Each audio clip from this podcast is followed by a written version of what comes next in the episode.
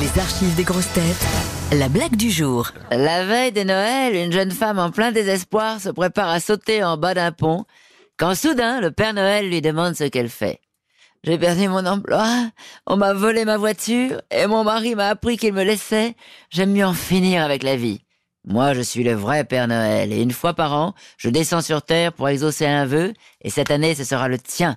Alors rentre chez toi, ton mari t'attendra fou d'amour, ta voiture sera stationnée dans la cour, et ton patron t'appellera pour te dire que tu es réembauché. Oh, merci Père Noël. Comment pourrais-je vous remercier? Bah, Tu sais, mon enfant, nous au paradis, on est un peu privés de sexe. Alors si tu pouvais me... Si tu pouvais me faire une gâterie, ça me ferait bien plaisir. La jeune fille hésite un peu, mais finit par accepter en se disant qu'il avait été si bon pour elle quand elle a fini le Père Noël, quand elle a fini donc le Père Noël. Non, c'est pas quand elle a fini le Père Noël, c'est quand elle a fini.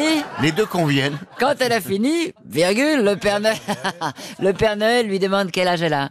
J'ai 22 ans, Père Noël. Ah, 22 ans Et tu crois encore au Père Noël? Ah, Elle est cruelle